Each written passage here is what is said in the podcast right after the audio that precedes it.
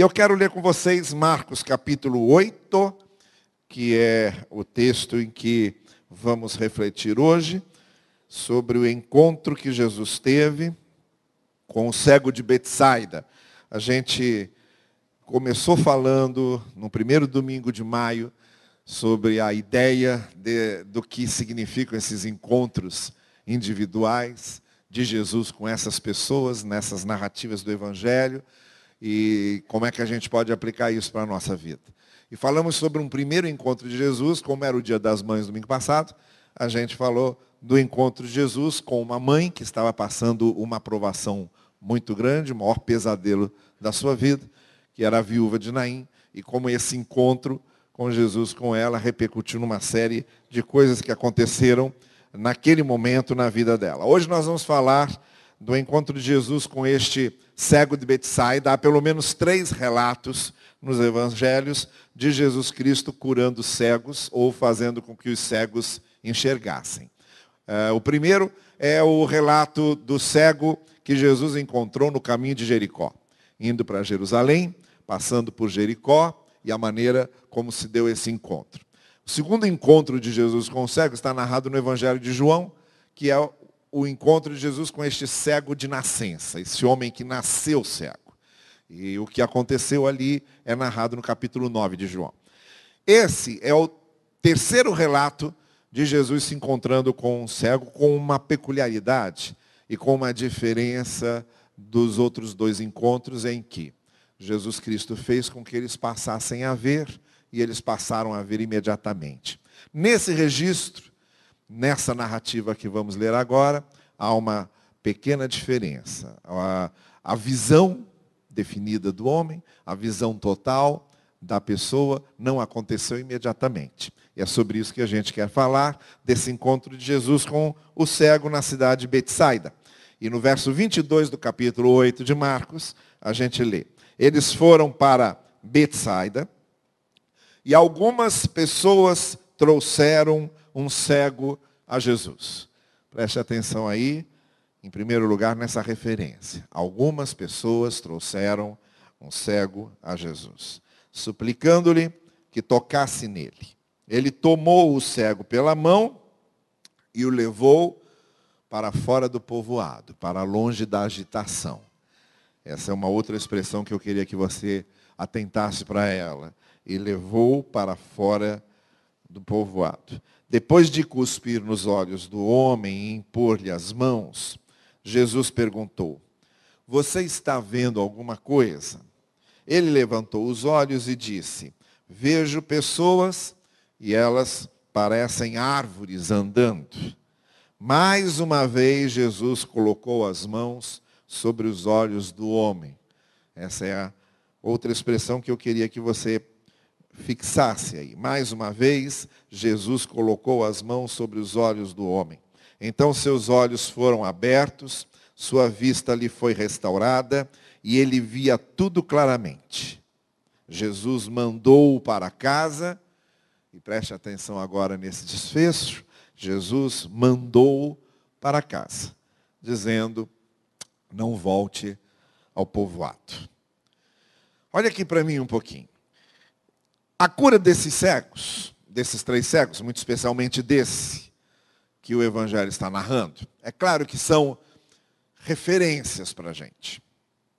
Quando a gente lê esses relatos dos Evangelhos, a gente não pode querer tratá-los da maneira como se obrigatoriamente essas coisas tivessem de acontecer do modo como aconteceram aqui. Nós não queremos, não podemos simplesmente transpor literalmente algo que está sendo narrado no Evangelho como uma referência e transpor isso para que aconteça de forma literal. Por que, é que eu estou dizendo isso? Porque quando a gente conhece a história da formação dos evangelhos, como conhece a história da formação dos livros bíblicos como um todo, a gente percebe uma coisa, muito especialmente no que se refere à formação dos evangelhos.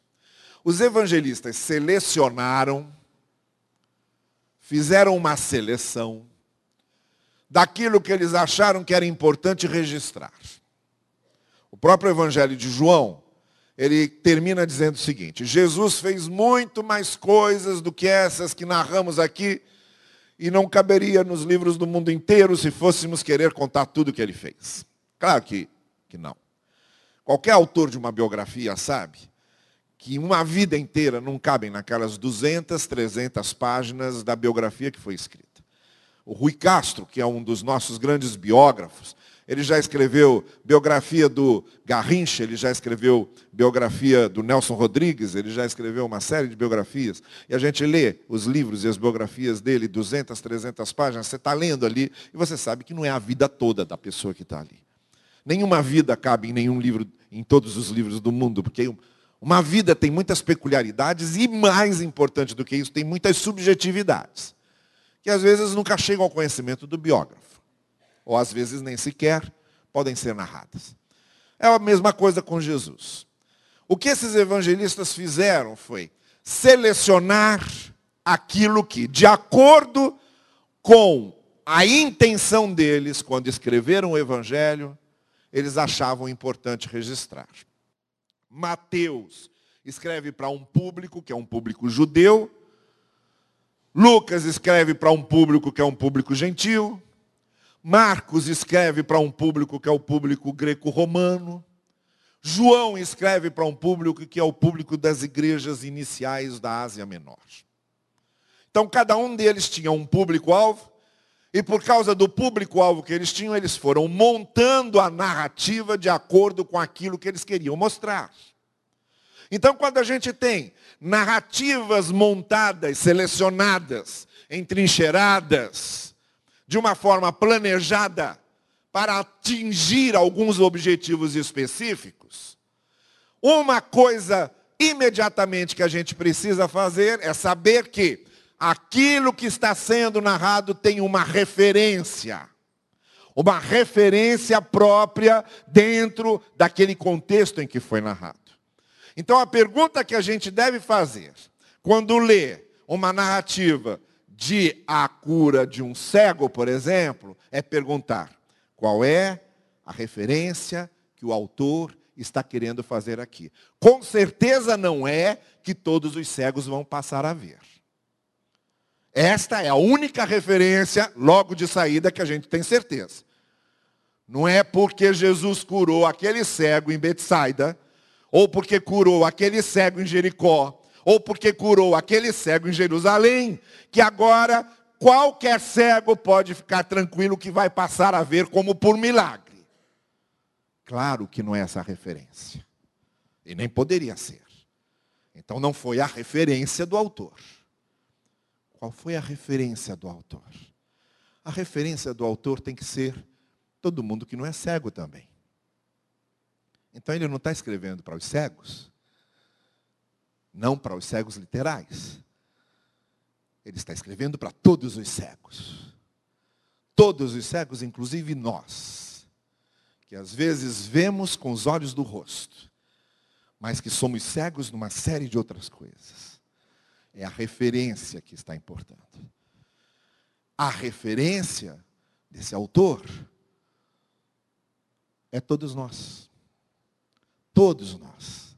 Para ele, é importante mostrar que, seja qual for a nossa cegueira, essa cegueira, estando nas mãos de Cristo, pode ser resolvida, mesmo não sendo a cegueira física. Porque a cegueira física não é a referência que o autor está fazendo aqui. Há uma outra cegueira, que é geral que é universal, que é a cegueira do coração. Então ele não está dizendo aos cegos físicos, fiquem tranquilos, porque todos vocês passarão a ver. Ele está dizendo aos cegos de coração, vocês passarão a ver. Porque não há cegueira de coração, que é muito pior que a cegueira física, que Jesus não possa curar. Essa é a referência. Por isso ele selecionou essa narrativa. E por isso ele a colocou lá. Então eu gostaria que nós voltássemos nossos olhos para esse texto agora e víssemos o que é que nós aprendemos, nós, todos os cegos, nós que temos as nossas cegueiras, nós que não conseguimos ver, nós que não conseguimos enxergar, nós que não conseguimos definir muitas coisas, nós que não conseguimos compreender outras tantas, nós que não conseguimos ver a imagem de certas realidades, a nós, o que é que esse texto está dizendo? Antes de passar propriamente a três considerações que eu quero fazer com vocês, eu quero fazer aqui uma referência é, introdutória, uma referência preliminar, que está logo no início do texto, quando o autor começa dizendo que trouxeram a Jesus um cego. Eu acho importante a gente perceber isso, não há necessariamente aqui a uma lição propriamente do encontro pessoal de Jesus com aquele cego, mas o encontro de Jesus com aquele cego só aconteceu por causa disso. Só houve um encontro de Jesus com aquele cego porque levaram o cego até Jesus. Porque conduziram o cego até Jesus. E essa eu acho uma preliminar importante para nós aqui. Porque o que eu quero dizer a você é que esse interesse pelo outro, esse sentimento solidário de levarmos pessoas à fonte da graça, de levarmos pessoas ao manancial do amor de Deus, de promovermos esse encontro de pessoas com Deus, de pessoas com a palavra, de pessoas com algo que Deus tem para elas. Esse encontro muitas vezes só acontece quando nós tornamos isso propício. Então, antes de falarmos do encontro pessoal de Jesus com o cego, eu queria dizer a você que você pode ser um instrumento muito importante para fazer pessoas terem seus encontros com Jesus. Você pode ser um instrumento muito importante para abrir uma porta para o coração de alguém para abrir uma porta, para alguém ter uma experiência com a graça e com o amor de Deus. E com quantas pessoas você convive diariamente? Com quantas pessoas você cruza no seu cotidiano? Com quantas pessoas você se encontra no seu convívio diário que podem estar precisando desse encontro? Que podem estar precisando da graça de Deus? que pode estar precisando do amor de Deus. E você se torna essa porta que se abre para criar esse acesso. E sem, muitas vezes, você nem imaginar que pode estar sendo uma oportunidade aberta, uma situação criada para você levar uma pessoa ao conhecimento do amor de Deus. Para você abençoar a vida de uma pessoa. Isso pode acontecer de diversas maneiras de diversas maneiras. Comigo, por exemplo, aconteceu uma vez da seguinte forma. Eu fui fazer uma visita no hospital e errei o andar. Era segundo ou terceiro, eu apertei quarto ou quinto. E aí fui parar no andar errado, desci procurando a enfermaria errada, entrei na enfermaria errada e perguntei, escuta, essa não é enfermaria tal? Aí a pessoa que estava no leito olhou para mim e disse assim, não, essa é a enfermaria tal. Aí eu falei, então eu errei enfermaria, eu vim visitar uma pessoa da minha igreja, que eu sou pastor, e vim visitá-la. Aí a pessoa olhou para mim e falou, o senhor é pastor? Olha, eu estava hoje, desde manhã, pedindo para Deus me mandar um servo dele para me trazer algum conforto hoje. E é assim que as coisas acontecem. É dessa forma que as coisas acontecem. Quando o nosso irmão Sebastião Monteiro operou, eu liguei para o celular dele para saber como é que ele estava. Do outro lado, atendeu uma pessoa dizendo, olha, esse celular não é mais do Sebastião. Ele me vendeu esse celular e eu estou com esse número. Aí disse, ah, então me desculpe, porque eu sou o pastor dele, ele está operado e eu estava querendo ter notícias dele. Aí ele disse assim, que coisa boa. porque eu acabei de internar minha filha com um tumor no cérebro, eu estava aqui aflito. Que coisa boa que o Senhor me ligou. As coisas, às vezes, acontecem assim, e sem você saber. Deus pode abrir uma porta e abrir um acesso para você abençoar a vida de alguém. Então esteja atento. Trouxeram aquele cego para Jesus, e o encontro daquele homem com Jesus só foi possível porque o levaram, porque o conduziram. Quem é que do seu lado, no seu convívio diário, você precisa levar para receber a dose que ele precisa da graça e do amor de Deus? Bem, então vamos agora ao encontro em si.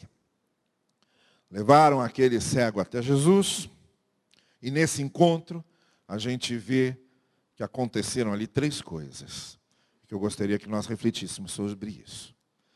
Em primeiro lugar, a gente vê que Jesus tirou o cego da agitação, tirou do povoado.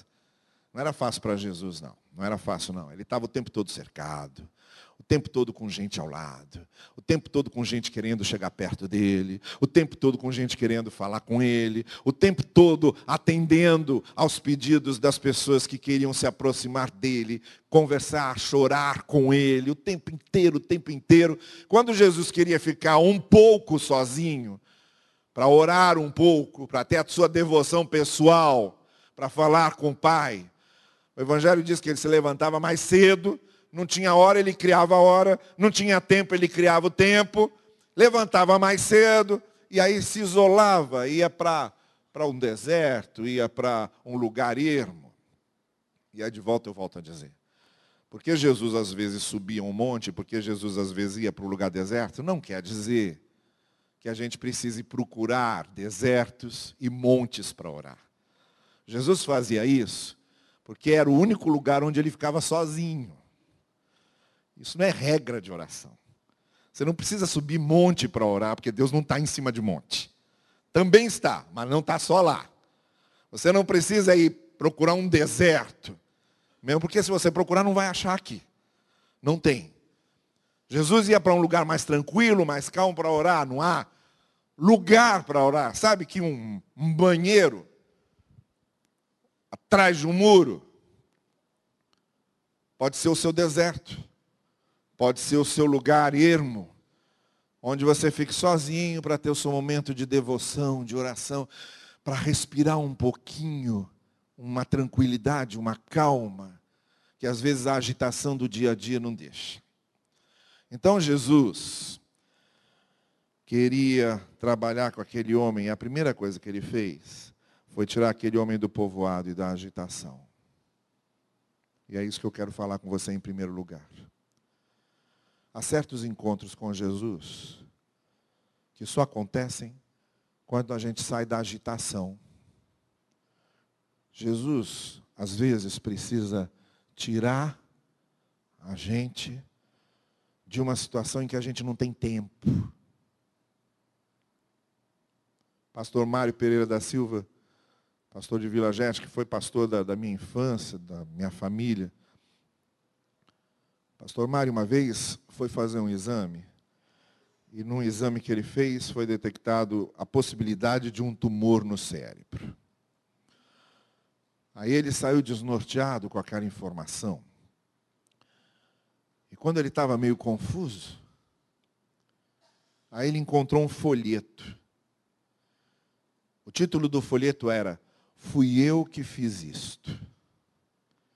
E aí ele começou a ler aquele folheto, e o folheto dizia: Olha, você andava tão longe de mim, você andava tão seco, você andava preocupado com coisas tão só materiais, tão só seculares.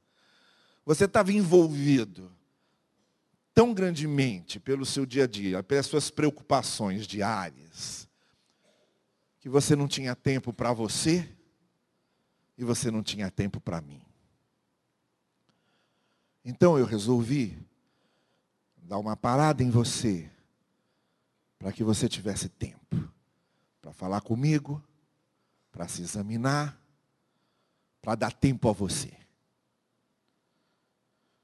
E aquilo tocou profundamente a vida do Mário, quando ele compartilhou isso com a igreja, ele disse: Olha, depois eu voltei, fiz o exame de novo, e o exame deu negativo.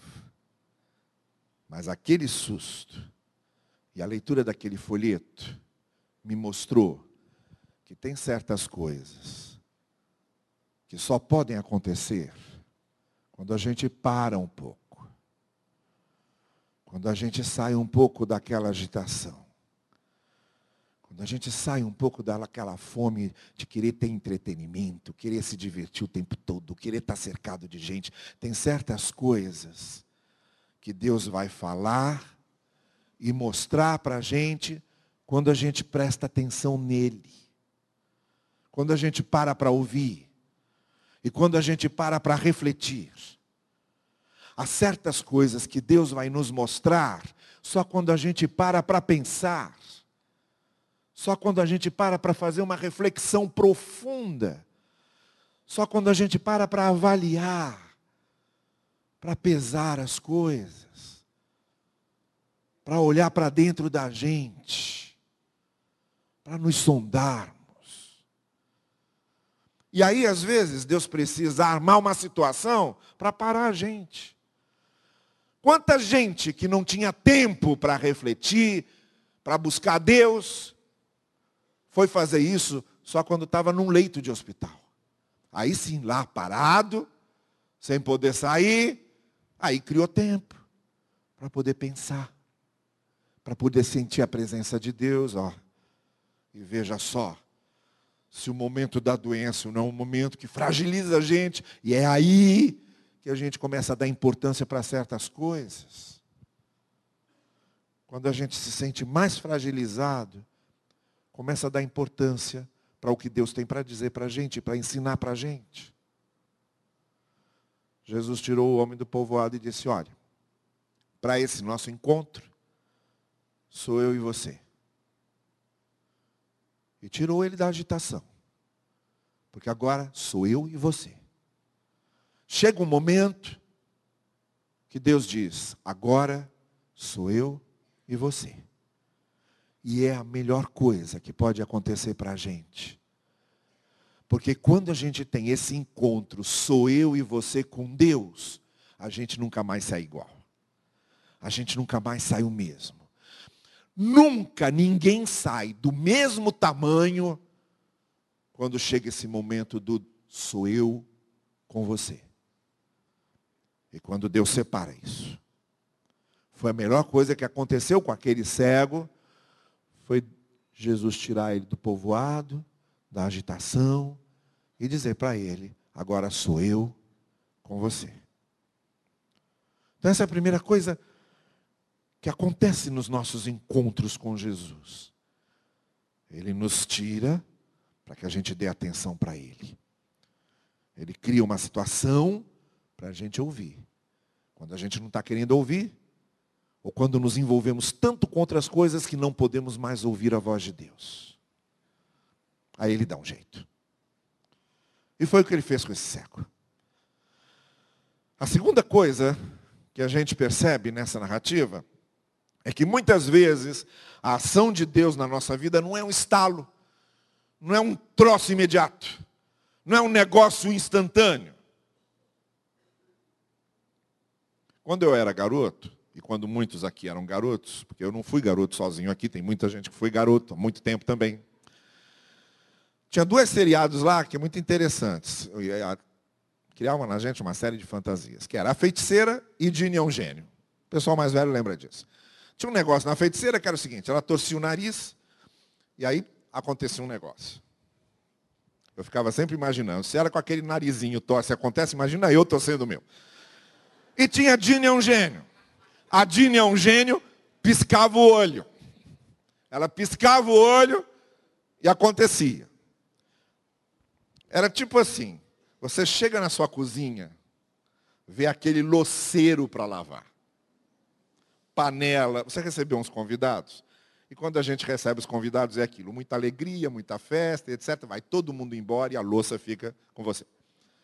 Panela, louça, cozinha para arrumar, aí você olha aquilo tudo. Aí você diz assim: "Ah, se eu piscasse agora. E se eu piscasse e ficasse tudo limpo. Ou se eu torcesse o nariz e a coisa acontecesse. A gente gostaria disso. Ah, a nossa fantasia era querer que as coisas se resolvessem instantaneamente. Magicamente. Eu quero ter um diploma universitário, gostaria muito de piscar o olho e pum, o diploma aparece. Eu quero ter experiência na vida, eu gostaria muito de piscar o olho e chão, me torno uma pessoa experiente. A gente gostaria que as coisas acontecessem num piscar de olhos, mas não é assim. Não é isso. A maior parte das coisas na nossa vida não é um botão de controle remoto que a gente aperta e a imagem aparece. A maior parte das coisas que acontecem na nossa vida é um processo. A nossa formação dentro do ventre da nossa mãe é um processo de nove meses. O nosso crescimento até a fase adulta é um processo de pelo menos uns 18 anos. Hoje mais, porque hoje dizem que a adolescência vai até 24, 25 anos.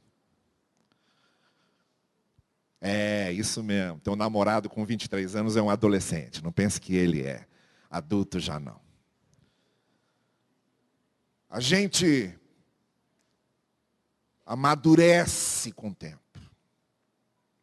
A gente forma nosso futuro com o tempo. A gente aprende com o tempo. A gente está aqui com o negócio da roda de leitura e eu sempre tenho dito. A gente só forma conteúdo lendo. Não tem outro jeito de você ser uma pessoa com conteúdo. Conteúdo a gente só adquire com leitura. Ver filme é bom, ver peça de teatro é bom, ouvir música é bom, mas conteúdo a gente só adquire com leitura. E leitura é parar para ouvir o autor, é tempo. Conteúdo a gente forma com tempo. Por isso que você está vendo um monte de gente no Facebook dando opinião sem conteúdo nenhum. Porque a maioria desse pessoal nunca desenvolveu conteúdo com tempo. A diferença entre alguém que tem conteúdo e dá uma opinião é abissalmente enorme de uma pessoa sem conteúdo nenhum. É só parar para ver. Não tem como. Está na cara a diferença.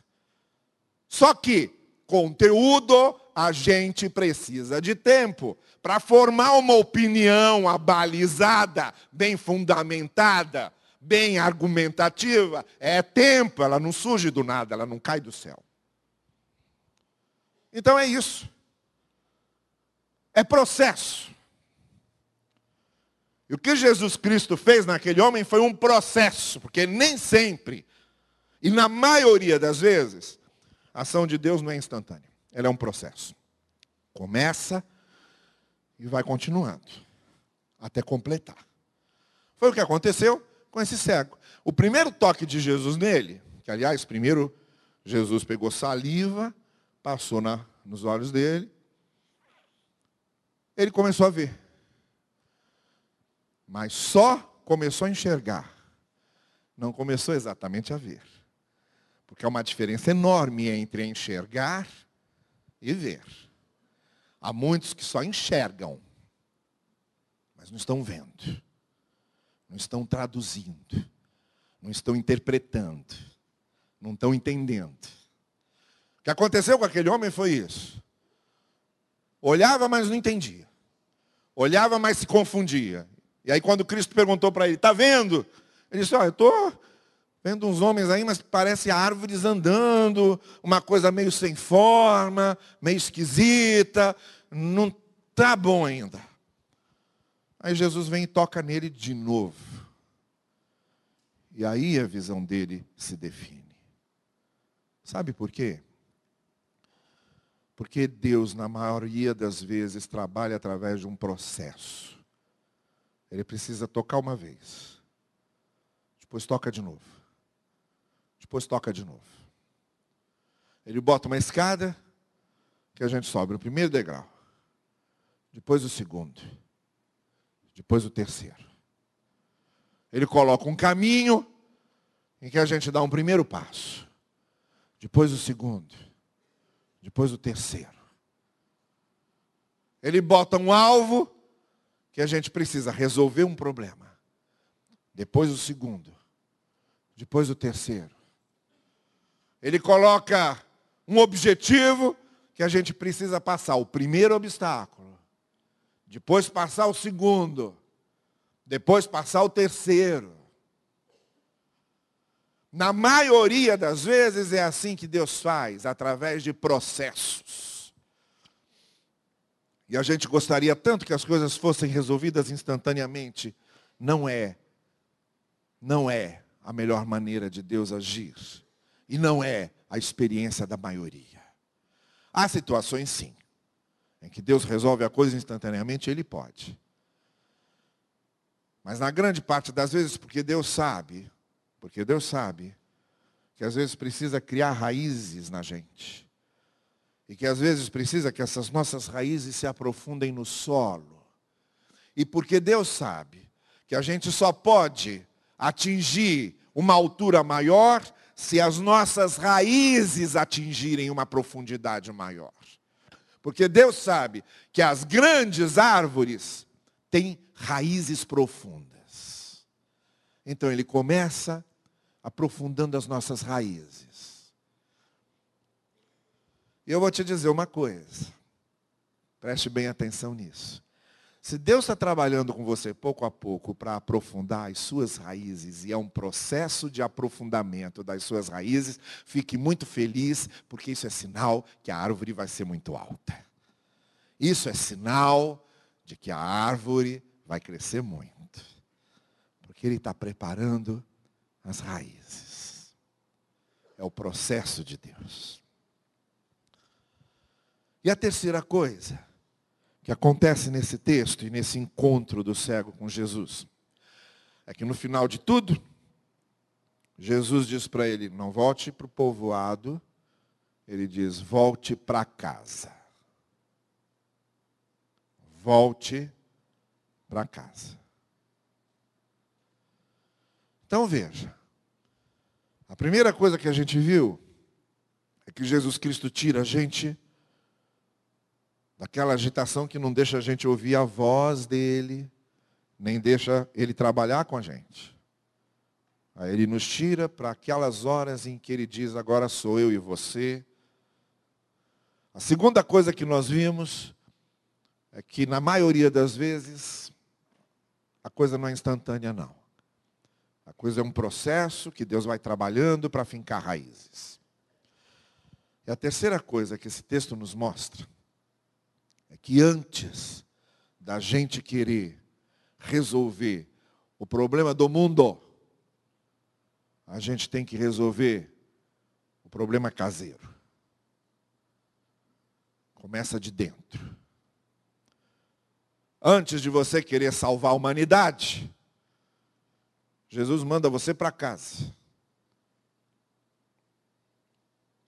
Para você começar aprendendo a honrar seus pais, por exemplo. Para você começar pedindo perdão àquelas pessoas mais próximas que você feriu.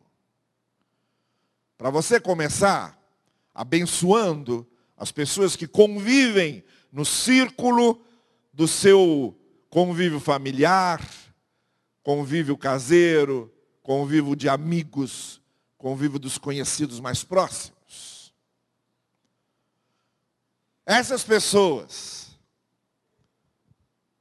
que querem ser uma bênção para a humanidade inteira e não são uma bênção para os mais próximos, a partir das suas próprias casas, das suas próprias famílias, do seu próprio convívio mais íntimo. Quem não é uma bênção a partir do seu convívio mais íntimo, também não vai ser uma bênção para a humanidade. É muito fácil a gente amar o mundo, que não tem rosto e que é uma coisa abstrata. Difícil é amar aquela pessoa, aquele vizinho, aquele colega de turma, aquele colega de trabalho, aquele parente dentro de casa, que feriu você, ou causou situações que o machucaram. Amar o mundo sem rosto é fácil. Amar o próximo, amar o de perto, isso é difícil. Com quem se convive. Mas Cristo começa por aqui. Ele começa dizendo ao cego, olha, em vez de voltar ao povoado e começar, olha que eu estou vendo, ele disse, vai para casa primeiro. E mostra primeiro para os da sua casa o que eu fiz. É lá que começa a sua influência. A sua influência começa com seus filhos. O seu exemplo começa com seus filhos.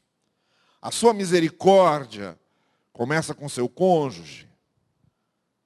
A sua amabilidade começa com seus pais, na sua relação com seus pais. A sua solidariedade começa com os amigos íntimos, próximos, aqueles de quem você conhece os defeitos.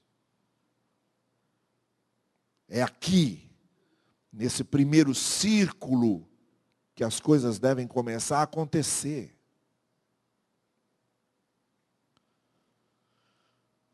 Não adianta querer ser uma grande bênção para um monte de gente e infernizar a vida daquelas pessoas com quem você convive e viver ferindo as pessoas que são próximas a você. Por isso Jesus mandou aquele cego de volta para casa. De volta para os seus.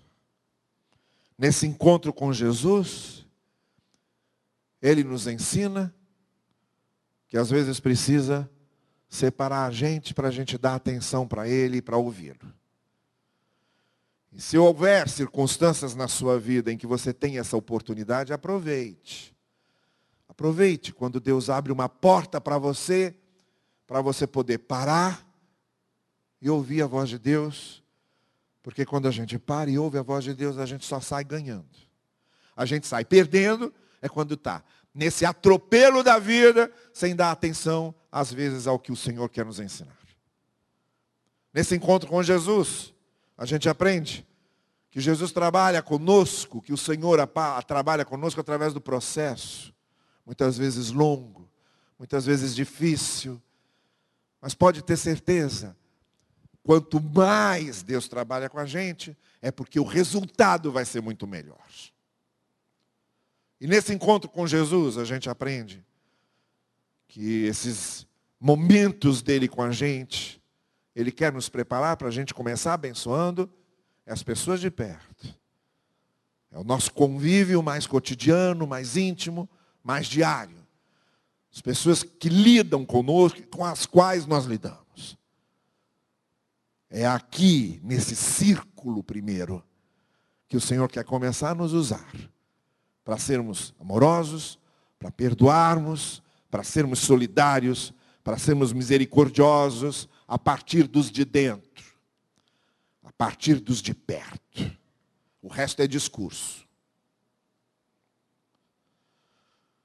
Essas coisas acontecem porque o Senhor quer abrir os nossos olhos. Foi por isso que eu comecei dizendo que não importa o cego físico.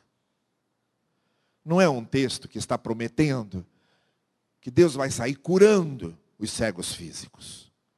É um texto que está mostrando que Deus está preparado para curar as cegueiras de todos nós. Todas as nossas cegueiras tudo aquilo que não conseguimos ver e que Deus quer nos mostrar. Tudo aquilo que podemos ser e que não conseguimos ver. Tudo aquilo que Deus pode fazer na nossa vida e que a gente não consegue enxergar. A partir desse encontro com Jesus, Ele quer abrir os olhos. Abrir os nossos olhos para a sua graça, abrir os nossos olhos para o seu amor, abrir os nossos olhos para a sua misericórdia. O que Jesus quer fazer conosco essa noite é abrir os nossos olhos e nos dar luz. Deixe Jesus abrir seus olhos e dar luz a você, porque foi isso que ele veio fazer. Eu sou a luz do mundo e aquele que me segue jamais andará em trevas. Se você quer sair dessa escuridão e dessas trevas que tem sido a sua vida, a melhor luz que você pode ter é essa luz que o Senhor Jesus nos traz no seu encontro conosco. Curva sua cabeça. E vamos fazer desse momento o momento em que a gente diga a Ele, Senhor, eu quero isso. Eu quero me encontrar contigo. Eu quero a tua luz. Eu quero que tu abras meus olhos. Eu quero que tu abras os olhos do meu coração. Eu quero entender a tua vontade para minha vida. Eu quero compreender a tua graça. Eu quero sentir o teu amor. Principalmente, eu quero ouvindo o que tens a me dizer e vendo o que tens a me mostrar. E entendendo esse processo em que tu estás trabalhando a minha vida eu quero também ser bênção para os outros. Começar sendo bênção para aqueles que estão perto de mim. Para o meu círculo mais próximo. Para aqueles que convivem comigo, de quem eu sei os defeitos. E muito especialmente eu sei o que a graça de Deus pode fazer por eles. É isso que eu quero convidar você a fazer essa noite. A deixar Jesus iluminar sua vida iluminar o seu caminho e fazer o que ele fez com esse cego. Fazer-nos ver, fazer-nos entender, fazer-nos ver a sua luz. Então, enquanto a gente está ouvindo aqui essa música, eu queria convidar você a fazer isso. Onde você estiver, se nessa noite você está dizendo, olha, eu quero isso quero a luz de Cristo na minha vida. Eu quero esse encontro com Jesus. Eu quero esse encontro com a sua graça. Eu quero esse encontro com o seu amor. Se nessa noite você está dizendo sim, eu quero isso, eu quero orar por você agora. Eu quero orar por você agora. Onde você estiver, se você está dizendo isso, levante a sua mão. Com esse gesto você estará dizendo, pastor, ore, ore por mim, porque eu quero essa luz de Cristo na minha vida. Deus abençoe você, Deus abençoe você.